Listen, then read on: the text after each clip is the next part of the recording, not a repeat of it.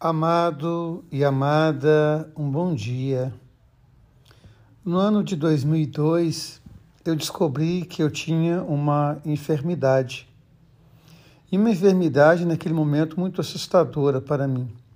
Eu descobri que eu tinha hanseníase, a famosa lepra. E naquele momento eu fui cuidado com muito carinho por uma médica kardecista, doutora Olivia, e ela cuidou de mim com tanto carinho, com tanto amor, e ela me fez perder o medo da enfermidade. E a enfermidade trazia consigo também muito preconceito. As pessoas tinham medo. A doutora Olivia mesmo me orientava a não falar com as pessoas que eu tinha tal enfermidade. Mas eu, ao contrário disso, comecei a divulgar.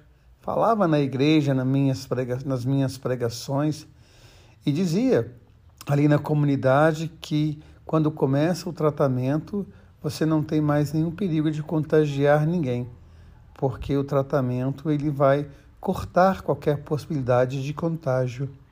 E eu me lembro que esta fala tocou o coração de uma pessoa que tinha uma colaboradora. E esta colaboradora também tinha hanseníase. E um dia ela foi conversar com a médica e disse que havia falado no trabalho que tinha hanseníase e que aquela com quem ela colaborava disse: "Não se preocupe, eu aprendi lá na igreja que a gente não precisa de ter medo, porque nós temos a imunidade quando o paciente começa a se tratar." Eu digo isso porque quando nós olhamos a palavra de Deus, o ranceniano ou o leproso era alguém que tinha que ficar excluído, viver longe. E às vezes a gente lê a palavra de Deus e há umas expressões tão difíceis de compreender, como por exemplo hoje, quando um homem peca, quando um homem faz algo errado, ele se arrepende e ele é perdoado. Mas a palavra diz algo estranho para os nossos ouvidos. Os filhos deles, a geração dele, a que vem depois, vai pagar por esse crime.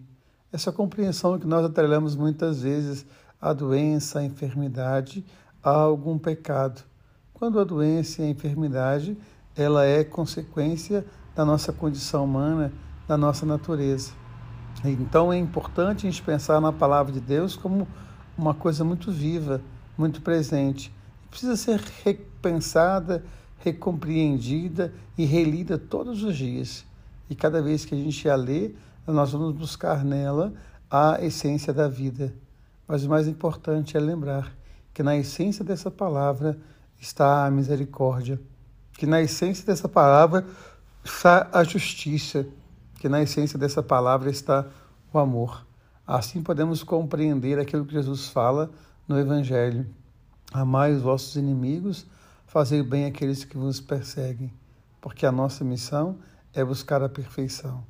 E Deus ama o inimigo. Deus ama aquele que renega, porque Deus é amor e Deus não pode não amar. Mas muito cuidado com aqueles que falam o nome de Deus o tempo todo e planejam o mal e pensam o mal e se opõem à vida.